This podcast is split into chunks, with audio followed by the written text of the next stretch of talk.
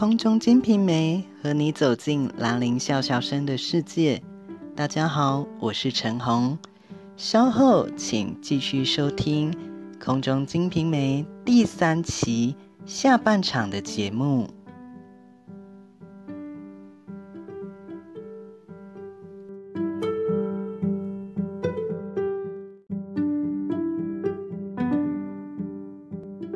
同样是万历本的《星星子序》，里面呢有一段话，我觉得把《金瓶梅》的主题写得非常的好，而且呢有一点心理学的感觉在里面。《星星子序》说，《金瓶梅》讲的啊是什么？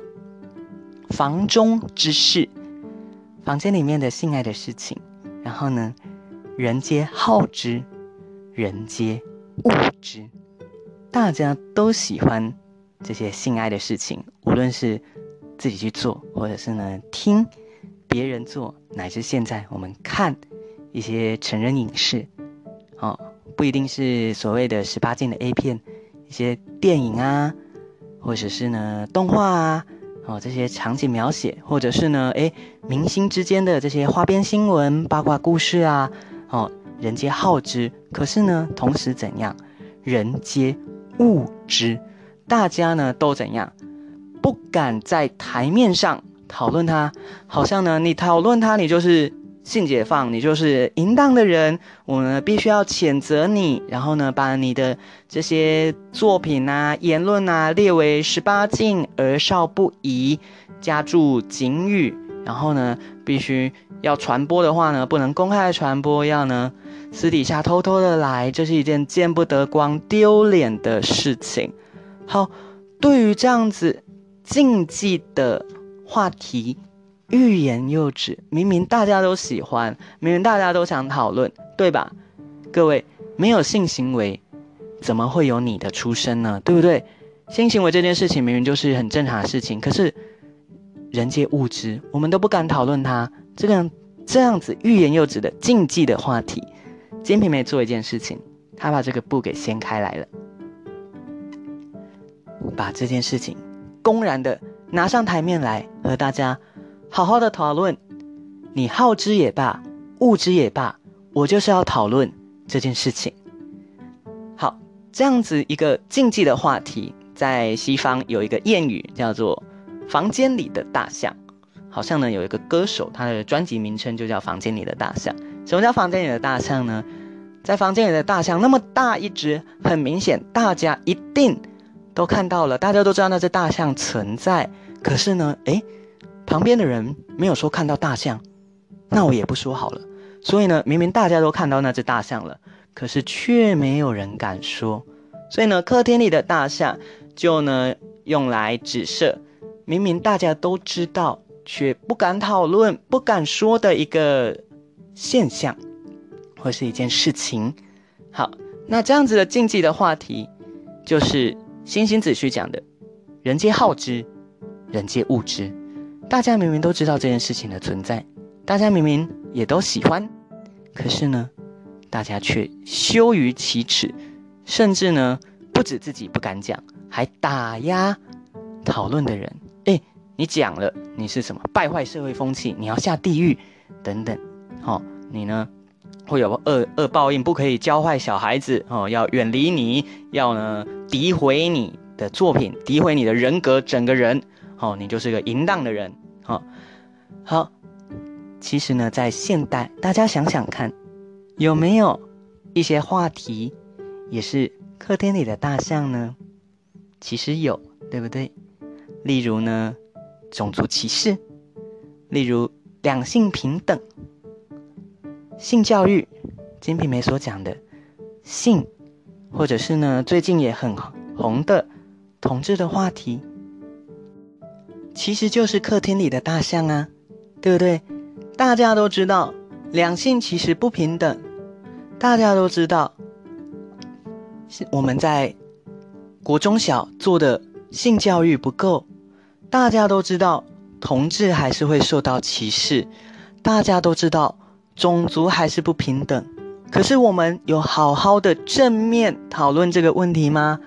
没有。有时候当我们要讨论的时候，别人还会说什么？哎呀，这是假议题，现在已经很好了，是你自己的问题啦，是你太敏感了，对不对？这其实就是客厅里的大象，我们缺乏一个正面面对这些现象的一个机会。好，那我们注意到这个现象了，我们要有方法，怎么样将这些现象让它被看见，让它被讨论，被正面的来看待呢？我归纳出了两种途径。第一种途径呢，是社会冲突会去激化这个现象，将这个现象呢逼上台面来，逼着大家去讨论、去正视、面对，甚至去处理它。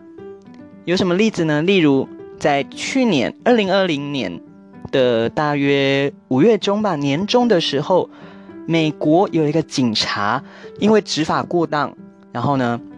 在路上临检的时候，一不小心将一个黑人民众啊给压在地上窒息而死哦。那个民众叫弗洛伊德。那因为弗洛伊德之死呢，就引发了全美各地的社会运动，然后呢还提出了 BLM（Black Lives Matter），黑人的命也是命这一个社会运动，对吧？因为弗洛伊德的死而。逼着大家去重视种族歧视这个问题。那在两性平等方面，什么样的社会冲突曾经激化我们去讨论两性平等这件事情？其实很多命案呐，像是彭婉如命案，她呢搭计程车的时候，这个她从我记得是从民进党妇女党部下班吧。然后呢，搭计程车，可是呢，后来找到他的时候，应该是被弃尸荒野了。我记得彭婉如命案到现在应该都还没有破案，都还没有破案。哈，然后当时哇，大家对计程车司机哦，这个一个拥有自己一个非常密闭式的空间，然后呢，一个男性哦主导的这个空间，这个计程车啊，一个女性。单身夜归的女性要进到这个空间里面，非常的害怕。好，所以呢，彭婉如命案，那呢，当然也是引起了，尤其因为他是一个党公党公职的身份，民进党职的身份，引起了大家对性别平等讨论。那另外一个家暴，大家知道家暴事件处理法，以前在以前呐，家暴呢是认为法不入家门，你们呢夫妻结婚了。你们的事情就你们夫妻俩自己去解决，哈，好坏都是你们夫妻俩自己去承担那样子。可是呢，在一样一个社会案件之后，有家暴事件处理法的产生，就是呢，邓如文杀夫案，哦，邓如文呢受不了她的丈夫哦，在她的丈夫不太记得叫什么名字，看当时也是应该。大家也是用一个绰号，好像啊啊什么去指称他，哦，那呢，这个丈夫啊不止虐待，性虐待邓如文，还虐待他的父母亲吧？有时候会扬言要开瓦斯桶，要杀死他的父母亲，然后导火线我记得是他对邓如文的一个有，应该是有智能障碍或是有身心障碍的。姐姐还是妹妹，她想要下手，哦，这个丈夫不止对邓如文，邓如文的双亲，连她的姐妹都想要下手。邓如文觉得说不行，我一个人就算了，你不可以连我的姐妹也下手。所以呢，邓如文就把她的丈夫给杀了。那在当时呢，引起了很大的社会的讨论吧，因为居然。这个女生把自己的丈夫杀掉，明明是这么大的罪，很严重的事情哎哎，把丈夫杀掉，在当时这个比较男尊女卑的时代，是非常严重的事情哎。丈夫就是天啊，你要听丈夫的话，你怎么可以把丈夫杀掉？可是当我们去了解邓如文她的身世遭遇之后，我们会去同情她，会去理解她。那我记得当时邓如文被减刑又减刑吧，用最轻的刑度去求刑他跟判刑，好像然后也获得假释。我法学课的老师说他好像只关了两年半三年，这个不太确定。总之呢，他以杀人罪来说，他关的年度非常的低哦，很很早就假释出来，然后他在里面监狱里面是去也是去做了一些学习吧。这样子，好，那如果你有读过李阳这个作家的《杀夫》的话，其实呢，我记得李阳的《杀夫》也是跟邓如文杀夫案，时序上不对，李阳的《杀夫》好像先，然后才有邓如文的杀夫案，哦，但无论如何，anyway，他们有一点点类似，好，都是呢，妻子受不了丈夫长期的压迫。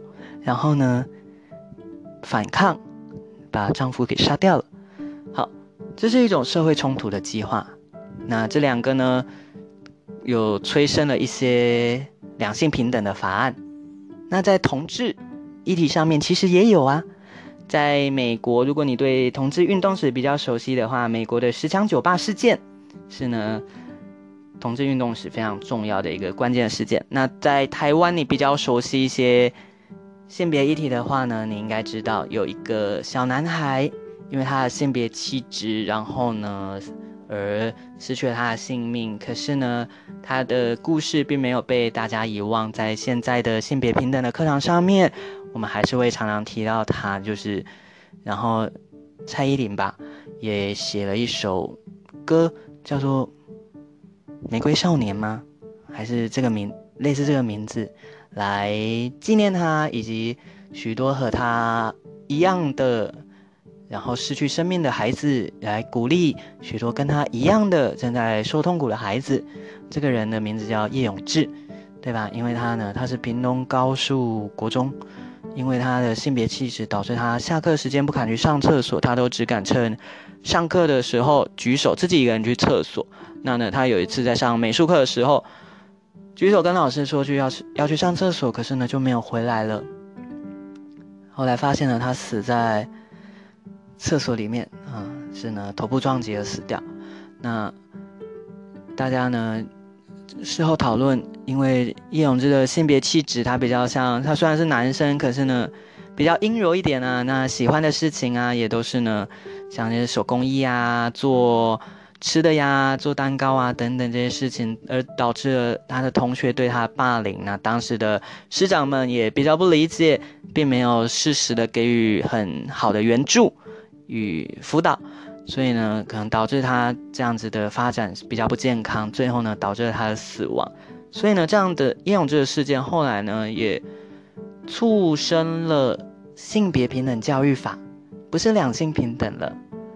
台湾社会看到。原来在男性、女性之外，有些人他并不想困在男女的二分里面。像叶永志，他是男生，可是他想做的事情是一些可能女生比较喜欢的事情啊，这也可以。所以呢，促生了性别平等教育法这部法案。好，那在原住民族的议题上，也有大家可能比较不熟悉，这个可能要对。原住民运动史比较熟悉才会知道，在民国七十五年有一个汤英生事件。汤英生呢是阿里山的周族青年，那他原本靠公费读到了嘉义师专，原本呢之后要回他的母校，就是阿里山国小吧，去当老师。可是呢，因为他在师专读书的时候受到教官以及同学的欺负与排挤，因为他是来自于山上，那呢一些生活习惯啊，跟平地人汉人比较不一样，那所以导致呢他的同学师长以及当时大学有教官对他呢抱有一种歧视的刻板印象，有什么坏事啊，第一个都会找哎汤医生你出来，我们要检查你有没有偷东西。你有没有做做什么事这样子？然后做什么坏事这样子？所以呢，汤医生的在大学的生活并过得不是很顺利啊。而且呢，他你想想看，一个人离乡背景，在以前在部落的时候呢，过的是跟这个亲戚啊、家人之间很紧密的连接，然后过的是部落在自然间的大自然间的生活。突然到了市区去嘉义师专去求学，他的生活上面也适应不良，在人际关系上面也遭到排挤跟霸凌，所以呢，他读了一年，应该就休学回去。那家里当然也是接受他回去休息休学这个想法，可是呢，潘生很有责任感。他觉得不行啊，我怎么可以已经十九岁快二十岁了，还在吃家里用家里的呢？我呢应该要去赚钱，所以呢，他瞒着家里，自己一个人又从阿里山嘉义，自己一个人到台北去找他的堂哥还是表哥，请他住在那边，然后请他帮，诶，就是要找先先住在他家里面，然后呢，他去找工作。可是呢，他在找工作的时候。就被人骗了。原本呢，他去应征是一间餐厅的工作，可是呢，到了之后发现，哎呀，那根本不是餐厅啊，那就是一个职业中介所。然后呢，去的人他就会把你分配到这个不一样的工作去，这样子是一个比较恶劣的职业中介。这样，那汤医生因为没有社会经验，你想想看，十几岁的人。他还是个孩子，一来没有工作经验，二来他没有跟这些汉人、平地人相处的经验。他是部落长大的孩子，他怎么会知道这些职业中介所不怀好心？职业中介所根本没有把你当做员工来看，哈，你就是一个可以可抛式的人，反正。你今天不来工作了，你走掉了，还是会有人继续来我的职业中介所。汤医生不知道啊，所以呢，汤医生就傻傻的相信了职业中介所的安排。他去到了一间洗衣店去打工，那洗衣店的老板呢，就欺负他，因为他知道这个人好欺负啊，一个原住民什么都不懂，然后呢，只身一人，也没有人帮他，也没有什么社会经验。不知道争争取自己的权利，所以呢就欺负他。每天呢他只睡两到三个小时，而且有时候是直接睡在洗衣店里面。然后呢他刚躺下去要休息，老板来了就去踢汤医生，叫他起来。那些脏衣服放在那里，你怎么还在睡觉？赶快去洗，哦，赶快去把它拿去晒。汤医生就这样被欺负，欺负了好久。而且呢，我们说他在职业所中介所被骗，被骗了什么？他的身份证。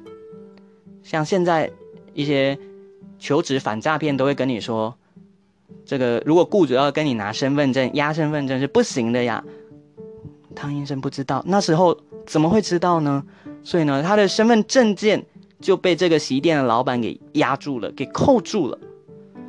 所以他要逃跑也没有办法逃跑。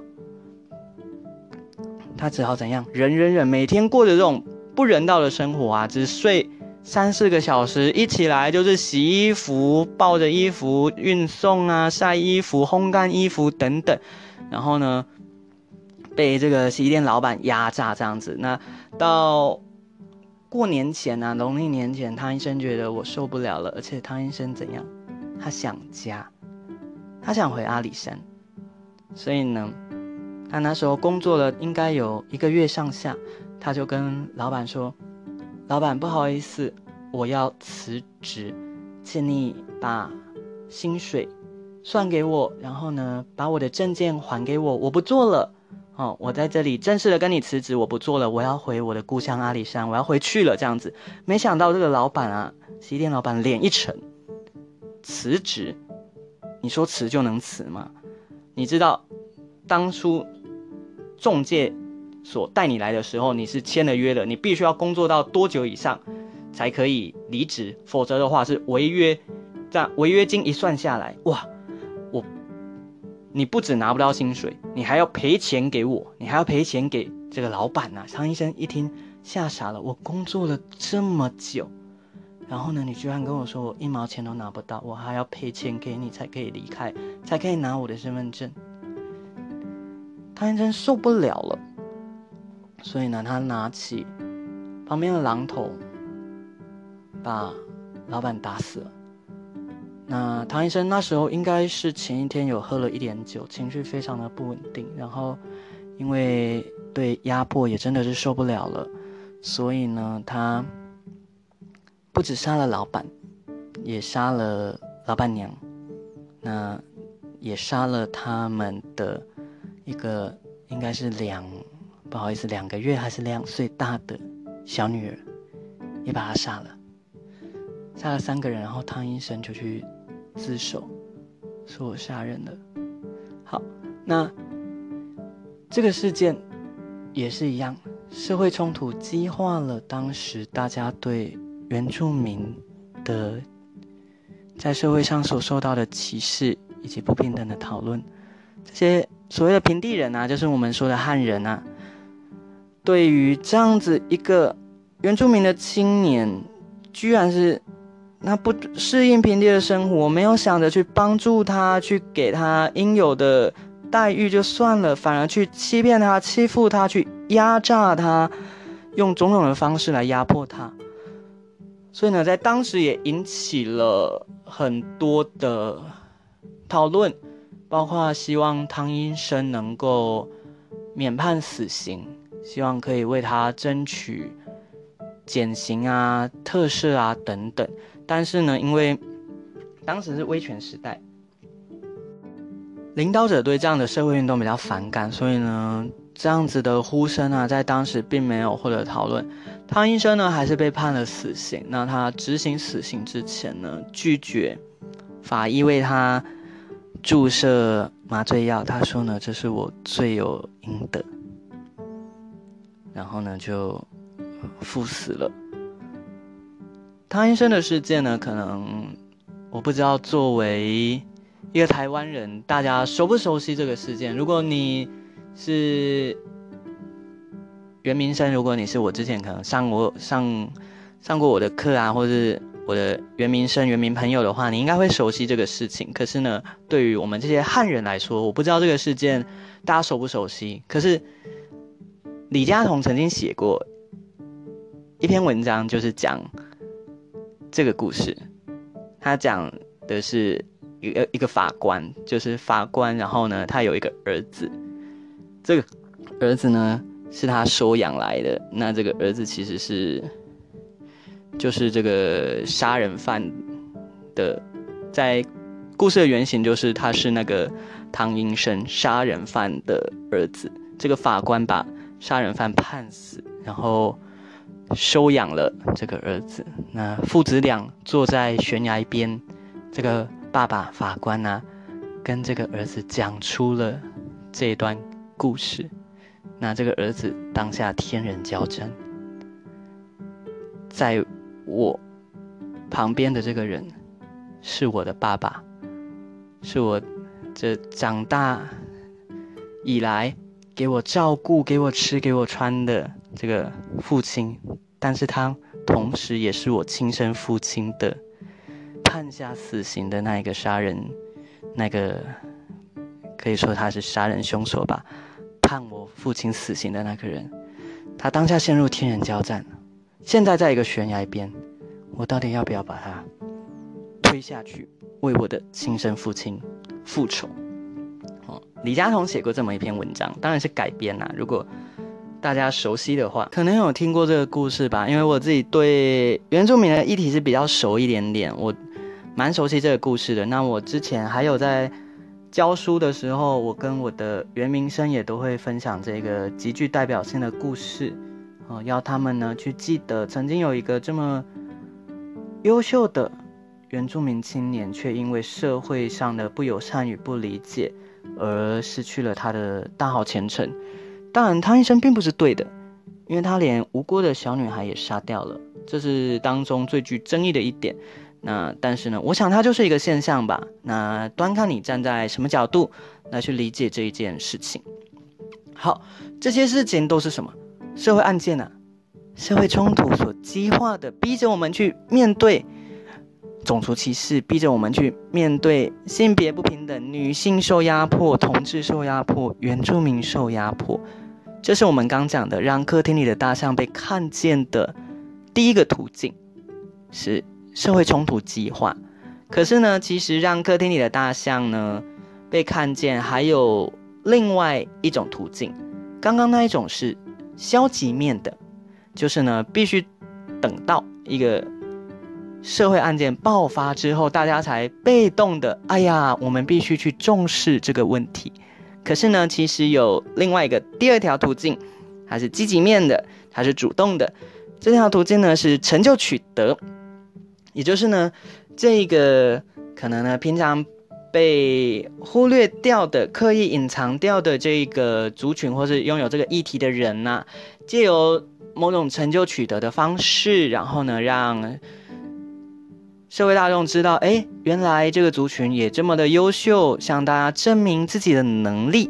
例如呢，我们一样举一些相对应的例子，像刚刚的种族歧视，非裔的人证明自己方式，其实就是奥巴马当选啊。他让美国人知道，哎，原来非裔的民众足以代表美国人，足以当美国人的总统来领导大家。这是一个。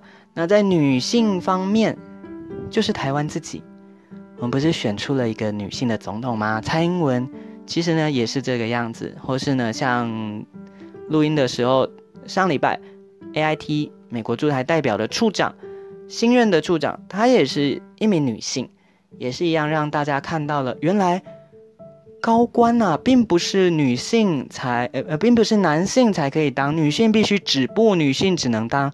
秘书，这个在社会学上呢叫做性别天花板啊。稍微讲一下，性别天花板呢指的是女性啊在升迁主管职、高阶主管职的时候所会遇到的无形的障碍，所以叫玻璃天花板嘛。玻璃是透明的，看不到，可是存在就是存在，你过不去就是过不去。好像呢，当主管职的、当高阶职的大部分都是男生，你可以。思考一下，现在的公司的董事长啊，或是呢校长啊，乃至呢政府的部会的首长，好像都是这个样子，大部分会是男性。那呢，其实这就是女性所遇到的玻璃天花板。那呢，当然有一些方式，就是我们讲的借有成就取得的方式，可以打破这个玻璃天花板。像蔡英文，像这个新上任的 A I T 的处长。或是呢，像德国的总理梅克尔，更早之前的英国的柴契尔夫人等等，这些呢女性打破玻璃天花板的这些例子，那借由成就取得来向大家证明说，女性也是呢可以担任这样子的高阶主管职、领导职的。好。那呢，不止女性啊，像现在的这个政委唐凤，他是一个跨性别，对吧？他非我们所讲的男性或是女性，他并不想要为自己定义在男性或女性这个二分法里面，所以呢，他是跨性别的这个政委，所以呢，他一样借由自己的成就取得，然后呢，来向大家。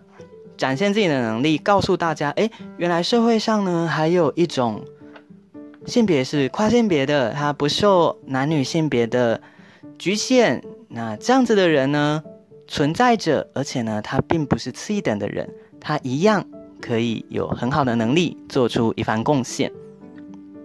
那呢在同志方面呢，一时之间想不到。要讲蔡康永嘛，好像会有点暴露年纪这样子啊，或是呃，因为最近奥运嘛，有个跳水的选手叫达利，对吧？汤姆达利的样子，嗯，那呢这些例子，或是呢我们常讲的，现在可能不一定是同志的，它是非二元的性别气质，就是呢，并不是男性就阳刚，女性就阴柔的这样的性别气质的例子，好像在现在呢也比较可以被。接受了，对吧？像是一样是奥运夺下金牌的羽球男双，这个林洋配，那呢，他们两个的互动就用刻板印象讲，非常的不男性化呀，对不对？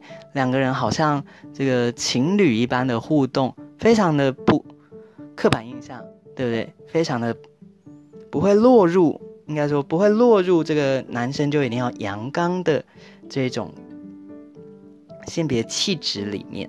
所以呢，这就是一种成就取得，让我们看到，哎，原来这种现象是存在的。那呢，在原住民原住民里面呢，其实也是这个样子。我们呢，在这次的奥运里面，台湾选手有六十八位，那呢，原住民选手在当中就占了十三位，比例呢接近五分之一啊。那大家比较熟悉的有。已经夺下金牌的郭敬淳，然后呢夺下银牌的这个，他叫他是国民老公吗？哦，杨永伟，对不对？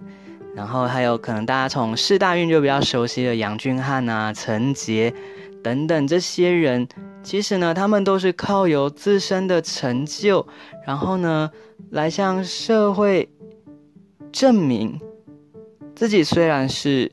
原住民是一个比较弱势的族群，可是自己的能力、自己的努力并不比别人少，并不比别人差。他们借由自己的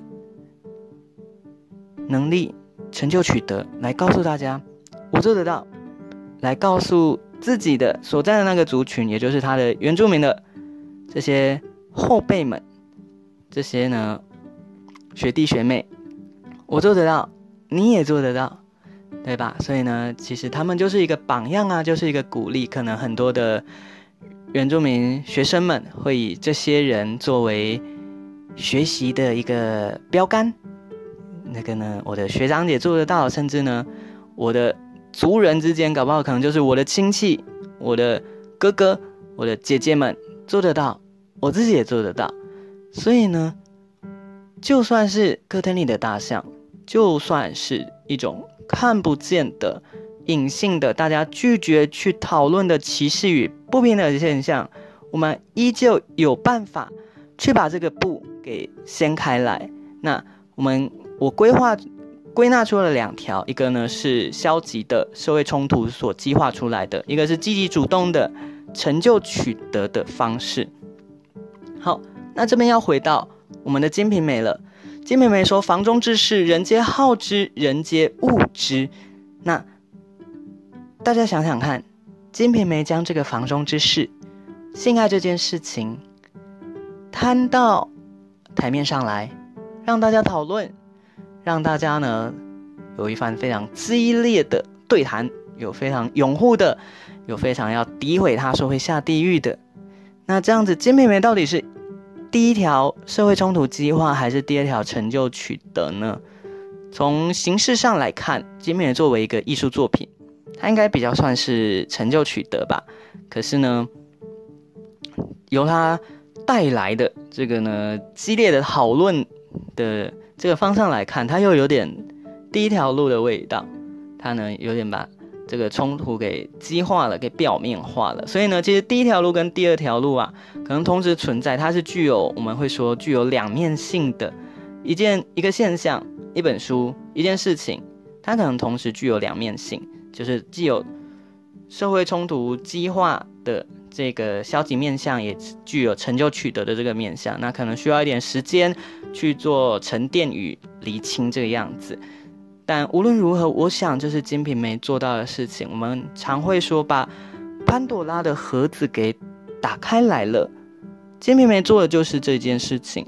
原本性爱这一件事是放在盒子里面，大家知道它存在，大家呢也都喜欢它，可是呢却是偷偷摸摸的，不想让别人知道的在做，无论是从事或者是窥探。